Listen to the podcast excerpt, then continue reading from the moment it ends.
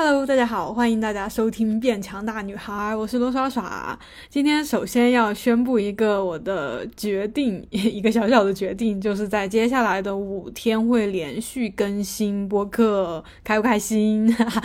呃，这个决定是怎么来的哈？就是我最近一直在。有想要计划重新营业哈，因为我之前全职博主嘛，主要就是拍视频，所以我在想我要从一个怎么样的视频或者是怎么样的切入点去，呃，就是相当于说回到大家的视野当中，但是一直都没有一个很能让我觉得嗯很不错，或者是能戳中我的一个想法出来就没有。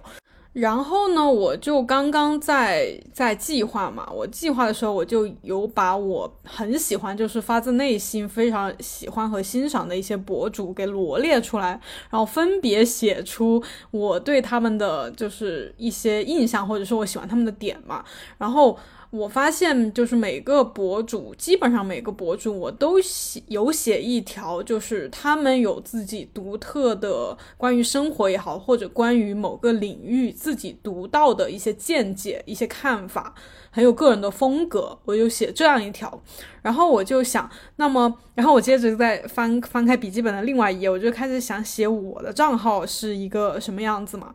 就迟迟不知道该写什么，就。尴尬住了，然后呢，我就又转念一想吧，就是其实我自己也是个蛮多见解和看法的人，就是我其实挺喜欢聊、写、说的。既然目前来说我没有一个很清晰的计划，对于很多事情我也就还比较怎么说？进退两难，无法抉择，就是我前几期跟大家聊的哈，就是我有一些想法还没有好好的做出一个决定，那不如就先做我现在真的想做的，就我当下我我最愿意去做的，我最想去做的，那其实就是播客。呃，就如果从最内心深处的第一感觉来说的话，播客确实是一个最。最简单、最直接的一个媒介，因为如果是要拍视频、拍照，甚至是说写一些文字的话，它其实你都需要做一个很详细的一个规划吧，是吧？呃，不管你写文章也好，或者你要拍照，你要去拍一个视频，你都要有规划。然后规划了之后，很多东西就会删删改改，特别是当你打开相机之。之后，这个我也是最近在听竹子的一个他的新的一个频道吧，大家大家应该很多人都知道，就你好竹子那个 vlog 博主，嗯，他就也有提到说，他一打开那个相机就会，虽然已经拍了很多很多的视频了，但是一打开相机就还是会怎么说，嗯，你会呈现出稍微拘谨一点。不是那么完完全全本真的你自己，然后有些话你可能也会斟酌斟酌了再说，或者在剪辑的时候会把它剪掉，就是对，就是它会不是那么的纯粹和直接，对，这是一个最主要的方面吧。就是我其实一直都很喜欢真诚和真正的想法这些东西，就不是很喜欢。那种拐弯抹角，然后嗯，那种比较虚伪和怎么说很场面化的一些东西吧，我其实很不喜欢这种东西。但是呢，其实你拍视频吧，你尤其作为一个博主，放在各种呃每个人都可以看得到的这种社交平台上，你又不得不斟酌斟酌，然后思考再三。再去想一些话应该怎么去说，该不该说出来，尤其是像视频这种哈，包括一些文字也会有字数的限制嘛，就是视频你也不可能拍太长。就关注我比较久的人应该知道，我之前的视频其实都还蛮长的，后面其实就越来越短，越来越短，越来越短，就是为了适应这个市场的节奏。但我其实本人就就还是喜欢长一点的东西。那么综合来看，我觉得播客真的是一个。嗯，我很喜欢的一个媒介吧，而且怎么说？虽然虽然这做自媒体的这两三年，播客应该是我最晚开始的一个嗯媒介吧。就之前主要是拍拍视频嘛，一些图片啊什么的，然后播客也就是我。嗯，算是一个很任性的决定嘛，因为我当时做的时候也是和我的一个闺蜜一起拍的，当时也没有说想要说以那种我要火，我要符合大家的口味儿，我要我要怎么怎么而去做，而是我就想说一些我想说的话，想聊一些我想聊的话题，想让大家更了解我这样一个初衷去开的这个播客的账号。呃，而且过程中嘛，因为其实主要精力还是放在视频上面的，呃，所以就是播客更新也会比较的慢和，呃，就是节节奏，就是这个更新频率不是很稳定哈，一下子可能呃更新的多一点，一下子有好几个月不更新，就其实还是挺，嗯，怎么说呢？就是对于关注这个平台的你们，还是有一点点小小的抱歉的，也。哎，反正废话这些这些其他话就不多说了。反正接下来我就想说，就任性一把，或者说跟着心走，或者是怎么的。就是我想先在我没有想好我接下来。何去何从之前，我想把一些我想说的、我想聊的，其实接下来要跟你们聊的话题呢，基本上都是我之前过去一两年有时候想到就会把它记在我的这个这个笔记笔记里面的，都是我早就想聊的一些东西，所以接下来就会挨着挨着跟大家聊个够。嗯，好，那今天哈，我想要聊的一个话题，其实可能。就是跟上上上期有一点联系，上上期不是在跟大家讲，我在这六年间转行三次，就是经历四种职业，虽然最后一种职业还没有还没有很淋漓尽致的去体验哈，但是已经在着手的那个安排上了。然后呢，今天这个话题哈，就是我这个话题其实是在呃大概两个月前吧，我写下来的，然后。那是一个什么契机哈？就是我有一个我大学的很好很好的一个朋友，他来重庆找我玩儿。然后我们那天因为天气非常非常炎热，就是最热的重庆夏天的那个时候，嗯，我们就是在酒店里面待了一下午，然后再跟他聊一些有的没的。然后他他简单介绍一下他是一个怎么样的人，他在我心中就是一个非常优秀的独立女性的代表。他就是从我大学认识他开始，我就觉得他是我认识的同龄女性女生当中，嗯，非常好，非常优秀，各方面。就是在那个就是刚上大学吧，就那时候我都还沉，整个人沉浸在还是一种高中生的一种思维里面，就是只有说学习好，然后怎么去把分数考考得比较高，就这样一种思维里面。他就跟我说他想要去外企工作，我就觉得。是一个很有想法的女生，包括在呃生活、人生的方方面面，她都有很多自己的想法，也是一个非常自信、非常漂亮的女生。然后我们毕业之后呢，他也是按照他本来的这个安排，或者是说他的梦想嘛，进入了呃世界五百强的一个外企。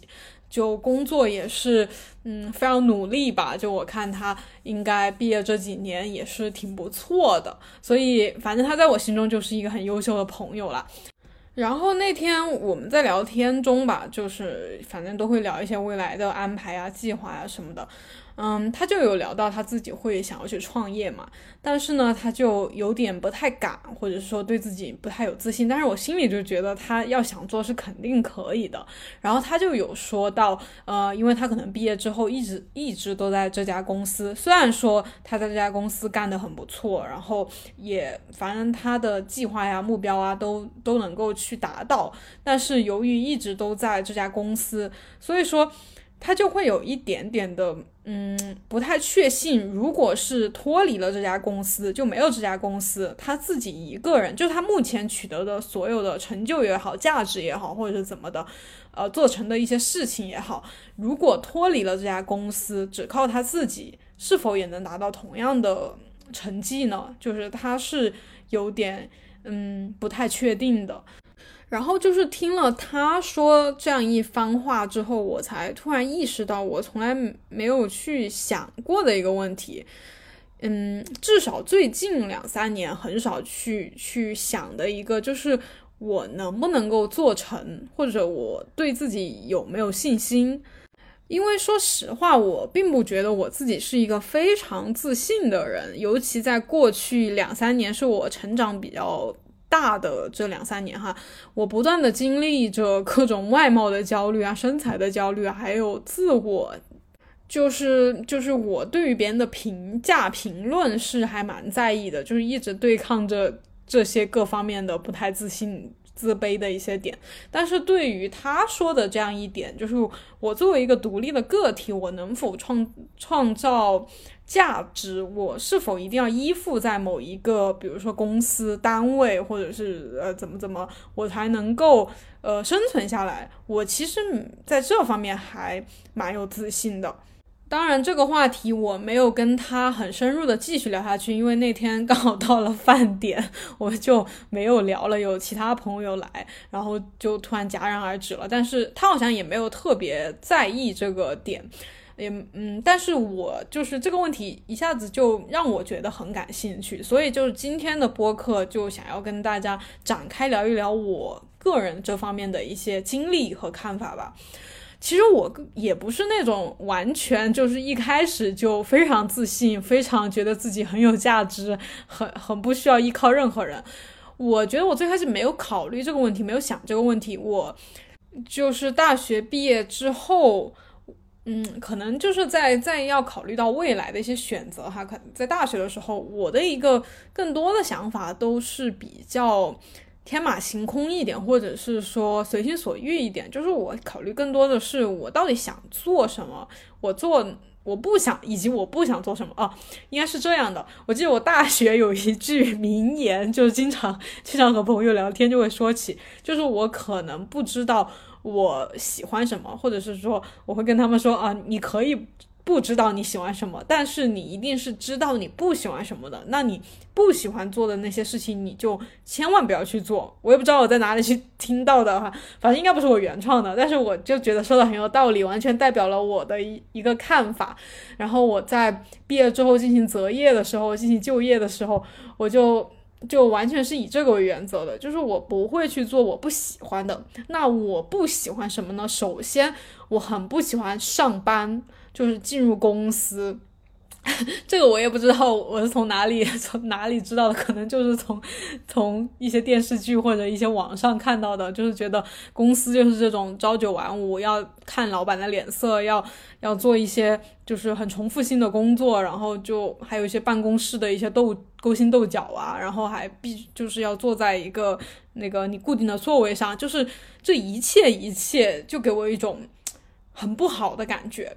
对，插一句，我是射手座。虽然我不是特别、特别、特别怎么说，特别喜欢聊星座这个东西，但我觉得射手座的这个特性就是非常符合我、我的、我的这个人，就是我很受不了不自由的感觉。嗯，虽然我也不是那种很狂野、很野性的那种人哈，但是我就一开始我就我就知道我不想去上班，所以我在就是那个就是那个那个。应届生的那个招聘会上嘛，不是有两场嘛，春季、秋季，呃，我都完全没有去参加，也没有准备任何的简历，就是，嗯，那个时候可能一方面是想着我可以，我实在不行了，我可以继续去读书，就是用读书作为一个逃避嘛。其实我真没有那么那么喜欢读书，我觉得继续读书至少对于我来说是一种退而求其次的一种。逃避的选择，我可以，呃，就是意思是我可以先不着急找工作，我先看一下有没有喜欢的工作，实在找不到了，那我就继续读书吧，就是至少可以给家人一个交代，就是这么一个心理啊，所以我当时就是那种，呃，应付性的在准备出国的一些资料，但是内心其实有一点点，有一点点。不太想出国，然后呢，又在又没有在找工作，就是在我也不知道我在干嘛那几个月，好像就是在玩儿，因为感觉好不容易毕业了嘛。然后玩儿的同时，刚好就刚好发生两件事情。先发生的是，就是我终于交了我人生中第一个男朋友，对，也是现在陪在我身边的这个人，就是就是，但是当时我们刚认识嘛，嗯，我也不能说什么命中注定，或者是说有那种。恋爱脑啊，或者什么，我觉得我还好，但是我有有比较重视这样，我还是蛮重视感情这个东西的，就是和朋友啊、和伴侣啊、和家人的感情，我其实挺重视的。所以说实话，就是在呃交了这个男朋友之后呢，我就更加的有点不想出国了。然后，然后隔了大概是嗯一个月左右吧，刚好就有。这种熟人介绍 我去那个培训机构当老师，刚好是德语老师，我就觉得其实我对这个我本专业其实还可以，就是不排斥，也不说特别喜欢，但觉得还可以，因为我本科学的学的还可以嘛，就是比较努力，成绩这些都还可以，然后所以当时我就顺水顺水推舟，我就想要不我先去干着，因为。因为我觉得这个东西怎么说，你自己其实没太不会那么快就想好你想要做什么，除非你真的在小时候就有人一直给你灌输这种职业规划方面的想法。像我们这种从小就是这种中国传统式家庭，父母只关心你吃不吃得饱，学成绩好不好，就是哎还有点押韵，就是这样一个环境长大的小孩，真的会那么知道自己想做什么工作吗？我觉得，嗯。呃，好，然后就。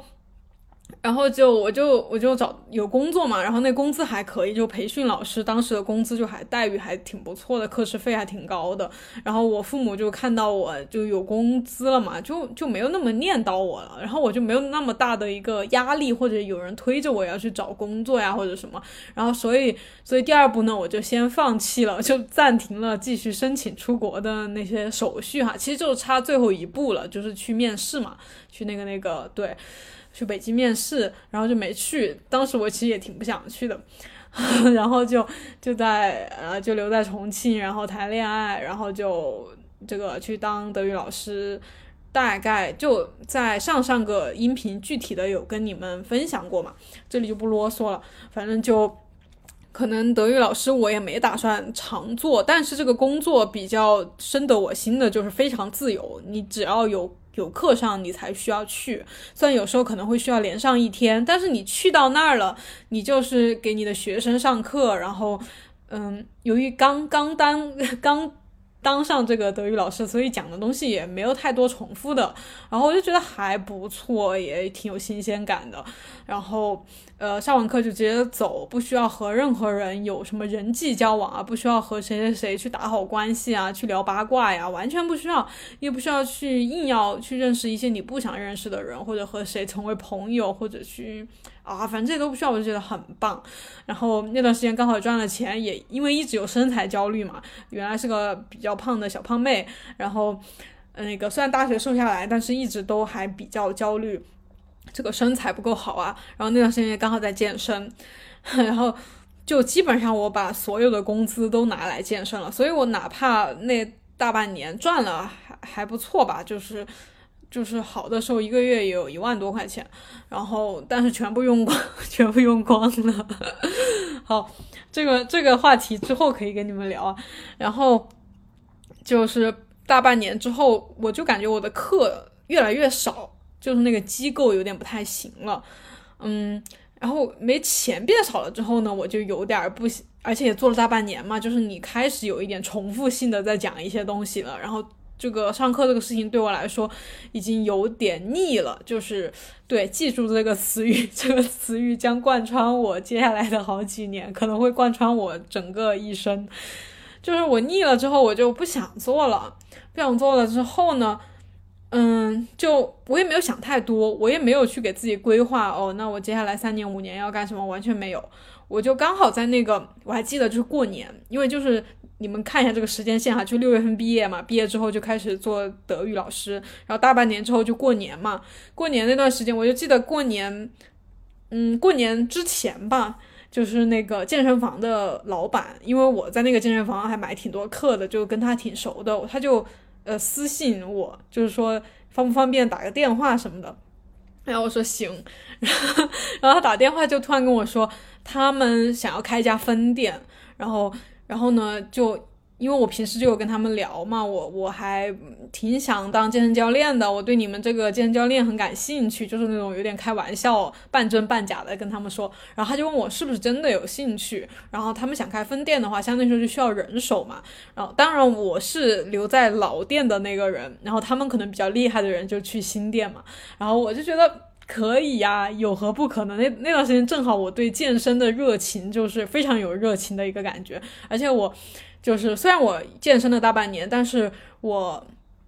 就是没有做过健身相关的这种工作嘛，我觉得很有新鲜感。然后没想到刚好就在我的那个德语这个这个工作不太行的时候，这个健身房向我抛来了橄榄枝，我就觉得。很好，然后顺顺其自然的，我就过渡到健身房那边去了。他的他就是过年前给我打的嘛，让我过完年之后就去报道。然后刚开始的时候，我在那个健身房就是是一个类似店长的一个职位，因为是个工作室嘛，它就不像普通的大型健身房，呃，就是店长的那个。怎么说？工作没有那么的复杂和艰巨，就还好。我反正就是因为我有跟他透露，其实我更想当健身教练，所以他的意思就是说，觉得我可能思维啊各方面，因因为就是 可能觉得我呃平时跟他聊天啊什么说的说一些有的没的，说的挺有道理的。他觉得我还挺适合就是店长这个职位，然后他觉得教练可能需要一些经验嘛，所以就让我先。当着店长，然后同时跟着其他教练学习一下这个教练相相关的一些东西。然后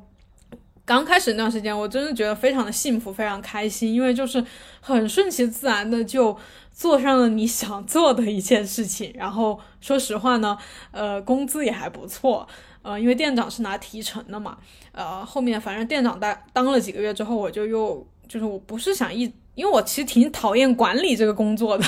就是我不喜欢去管别人，我不喜欢这种人际方面这种乱七八糟的这些事情，我觉得很烦。我只想做好我自己的事情。所以店长当了几个月之后，我就转为了正式的教练嘛，当时也考了证，然后，然后就开始做教练。教练做还挺长的，做健身教练算是我。那个比较长的一份正式工作了，做了个两年多的健身教练，然后也是前期都还挺不错的，很新，有各种新鲜感、成就感，认识了各种各样的人，然后工作也挺自由的，基本上你。呃，因为工作室嘛，就没 没有那么多规则，就是你不上课的时候，你可以做一点自己想做的事情，你可以玩一下手机，你也可以看一下书什么的，你也可以自己练一下，我就觉得很自由，很快乐，就是在自由的国度里 徜徉的罗耍耍。好，嗯，然后后面也是上期跟你们讲了嘛，就是工作室慢慢的生意有点走下坡路。然后就觉得老板嘛，也好像，嗯，因为这种，因为后面又陆续开了一两家分店，都不太成功，老店也慢慢的不太行了，感觉老板被这种变化哈折腾过去，折腾过来，这种事情也非常的精疲力尽，就是心态也不太一样了，所以就。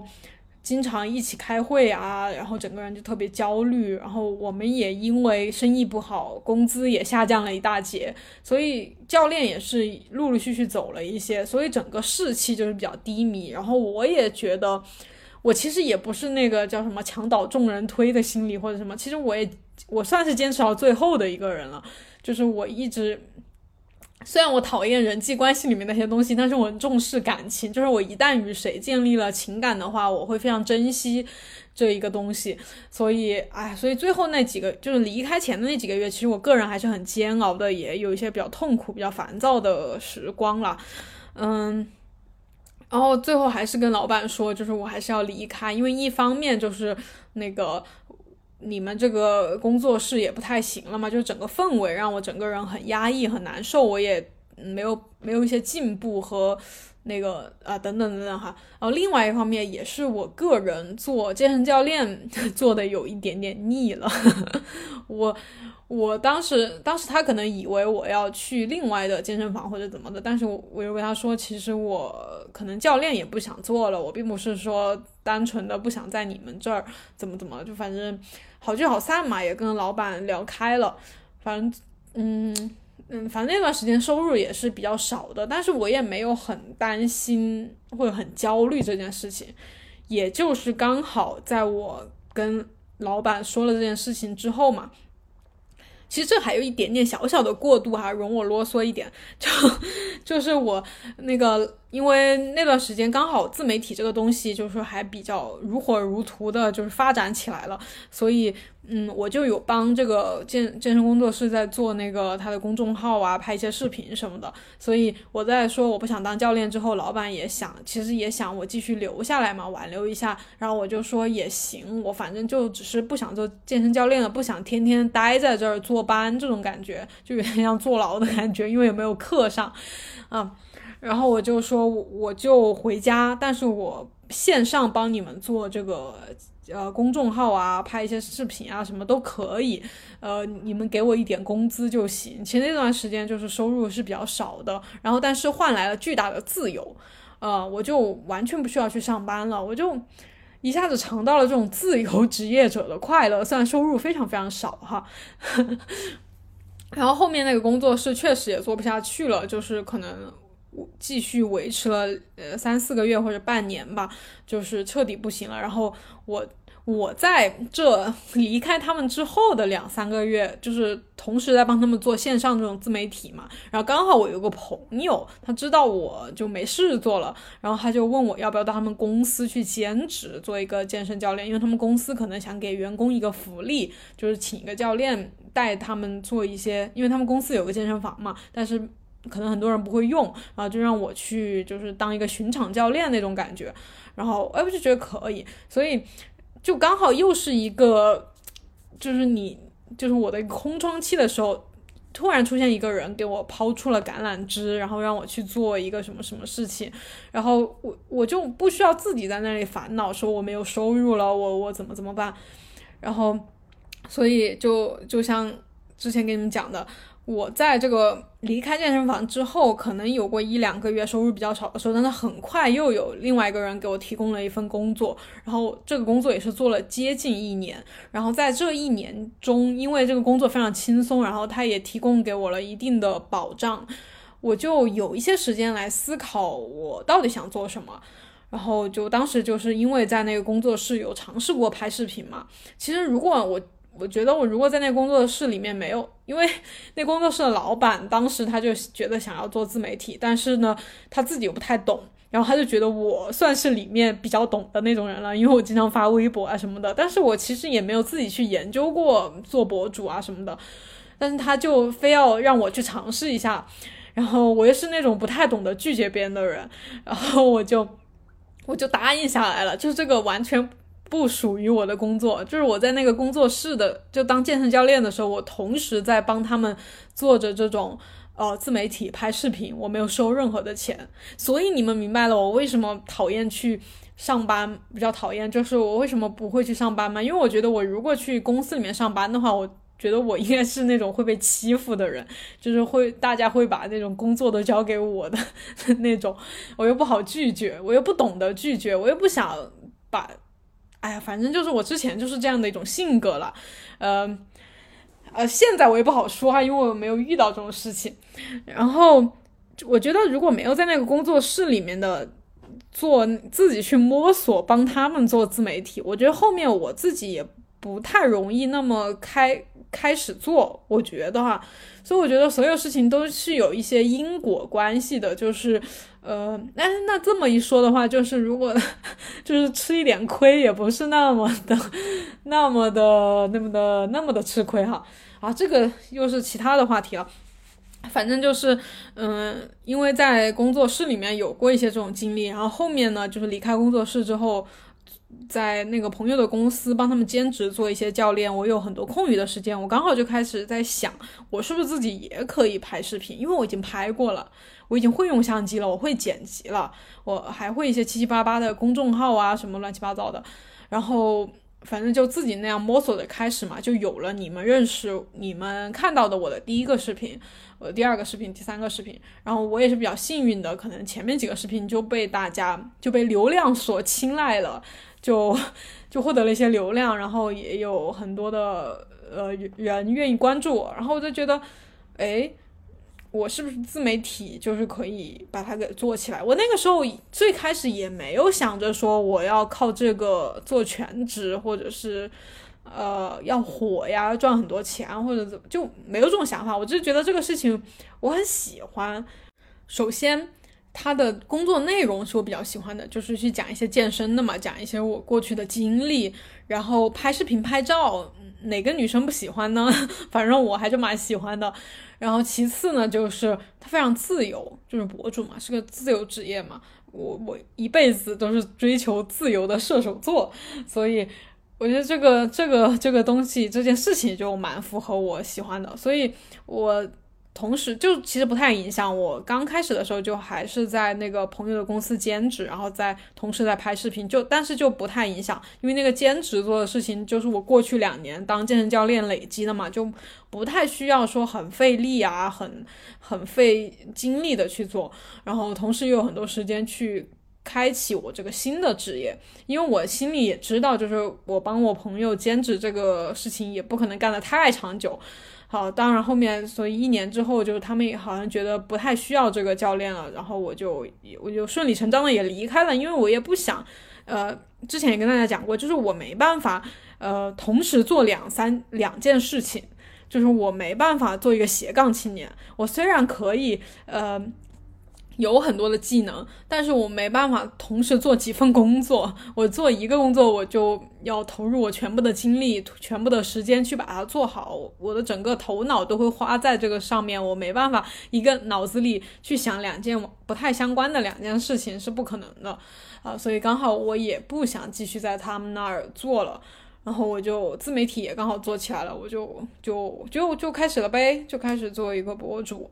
然后直到现在。所以就是说完了我的经历，再说回今天我定的这个主题。其实今天标题有一点点标题党哈，并不是说不努力也也真的能赚到钱。但是这个努力，嗯，我觉得很多人现在的头脑里一直都有一个我必须得努力，我要很努力的去做某一件事情，很努力的去。呃，把我的工作做好，我才能够赚到钱，或者是生存下来，或者是说，嗯，和别人竞争，不被竞争下去。那我其实也有很长一段时间比较焦虑、比较内卷的那样一种状态，就觉得我一定要非常努力呀，我一定要超过，看到一个比我好的人，我就要以他为榜样，然后要超过他，或者是要跟他一样，不然的话，我就会被比下去，我就会失去一些我想要的东西。带着这种恐惧去做一些事情，是你会取得一些成果、一些东西。对啊，你去做了一些事情，你必定是会有些结果的呀。但是这种恐惧的心理会让你在整个过程中都很痛苦，然后很有极有可能你不会得到你真正想要的那个结果。比如说我自己在身材外表上，其实一直都都是这种大众比较，呃，怎么说，比较会有这种焦虑吧，就是觉得说你要努力的运动啊，你要努力的去变美呀，你要怎么怎么，你才能够说，呃，被别人喜欢，或者是不被别人比下去，或者是怎么怎么的吧。然后整个过程中你就会非常的焦虑，然后你会用一些很极端的方法去对待自己。嗯，然后结果就其实很糟，最终的结果其实很糟。你并不会如你所愿的变成一个自信、可爱、令人喜欢的美女，而是一个，嗯，仍旧那么自卑，仍旧不喜欢自己，不爱自己，人就会怀疑别人对你的喜欢、对你的爱的那样一个 女孩。嗯，但是我自己在工作或者是说自我价值方面吧，就是会稍微稍微比较好一点。其实我一直会以自己的内心为一个考考虑，嗯，考量方向，以自己内心为主吧，尊重自己的心的那种感觉。我一直想的都是我喜欢的是什么，哪怕我。不太不太知道自己喜欢什么，但我坚决不会去做我不喜欢的事情。然后我就觉得，其实我比较相信这种玄学一点的东西啦，就是像这种沉浮实验呀，这种正念呀，或者是吸引力法则呀，呃，什么显化呀等等，就是你内心真正想的、真正去追求的，你就会实现。我挺其实挺相信这个的。所以，不管是以我个人的这种正面例子，就是我刚才讲一大堆的，就是这种工作方面的，我一直都是没有特别怀疑自己或者带着那种恐惧嘛，都是一种，呃，我喜欢做什么我就去做什么，我也不想太多。然后，当我可能比较不知不知道怎么办的时候，空出现空窗期的时候，我也没有那么着急，然后自然而然的就有一些人给我抛来橄榄枝，然后我就自然而然的得到一份工作或者一份收入，就就。就一切都是很很跟着我内心的那个嗯底层的那种想想象或者是潜意识里的一些东西，就是我没有，就是我一直相信我是很有价值的，我不会被饿死的，我也不会被这个时代这个市场所抛弃的，就是我我的能力，我所具备的一些东西是不会轻易的呃。被别人比下去或者轻易的消失的，就我不需要牢牢去抓紧某一些东西，我仍旧可以在这个社会上生存，至少生存下去是没有问题的。我不是说大富大贵或者是怎么的，但生存下来有我自己的一席之地，我是有信心的，我是有这样的自信的，啊。以及以我的反面例子，就是我在身材方面，我其实内心一直，因为我从小就胖嘛，就是而且也有一些减肥失败就反弹的经历，所以我就一直觉得自己是一个会会长胖的，如果我不控制好自己会长胖的。以及我在哪怕我其实呃身材就是已经还比较好的那段时间，我其实我内心的想象，我对我自己的想象，我还是一个。小小胖妹，就真的真的还是个小胖妹，还是一个嗯，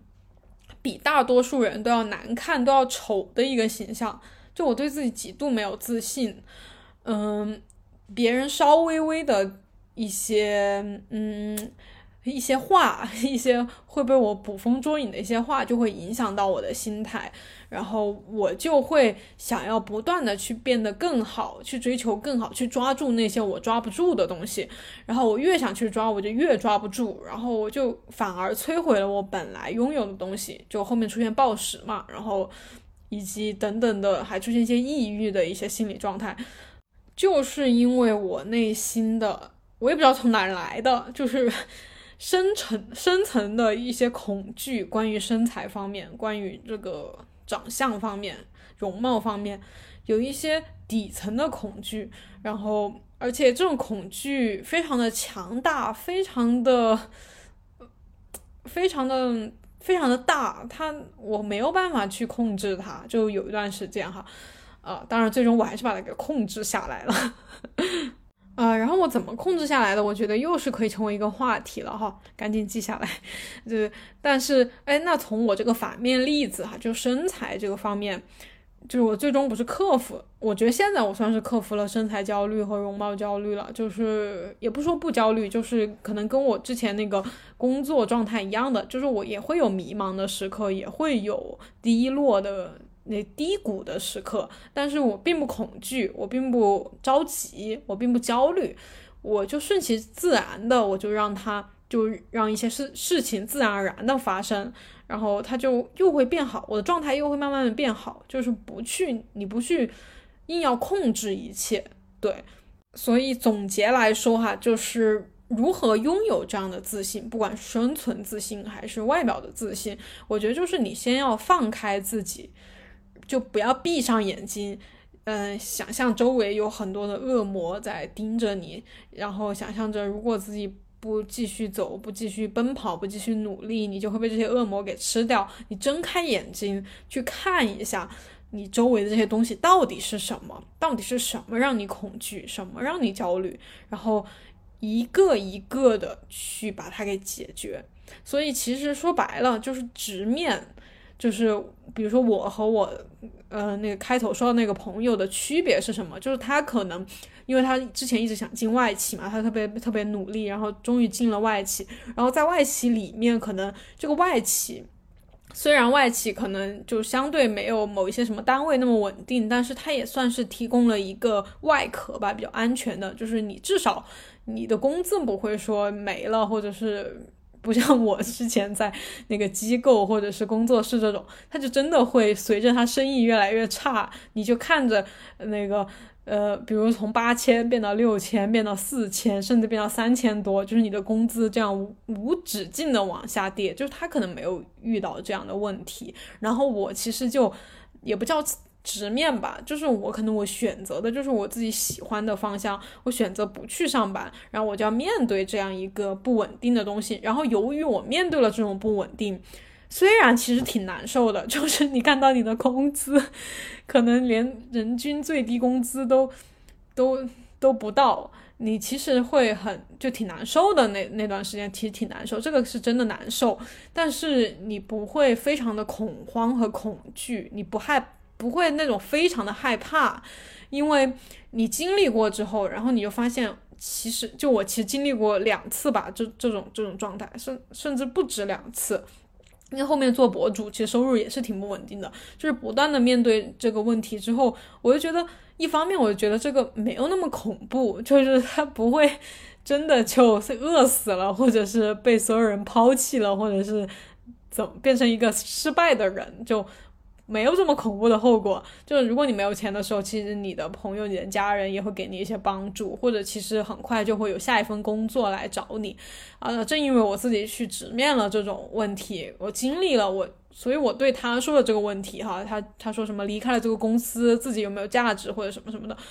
如果你要问我这个问题，我就觉得那当然，我当然有价值了，因为我在哪儿我都可以把我丢到哪儿，我都可以生根发芽，我都可以。那个长继续长大都可以都不反正不会死掉，就是我就是就就是那种通过这些事情经经历这种事情，感受到了自己巨大的生命力，所以就并不会害怕这件事情了，呃，也不也也算是就建立了一种自信吧。OK，那。嗯，我也想接下来的那个音频不要太长哈，刚好大概就是大家每一次做有氧的一个时间，三十分钟到四十分钟，这样也方便大家能够把它听完，然后我也能尽量的不那么啰嗦。对，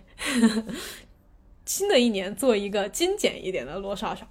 那今天先到这儿了，我们明天再见，拜拜。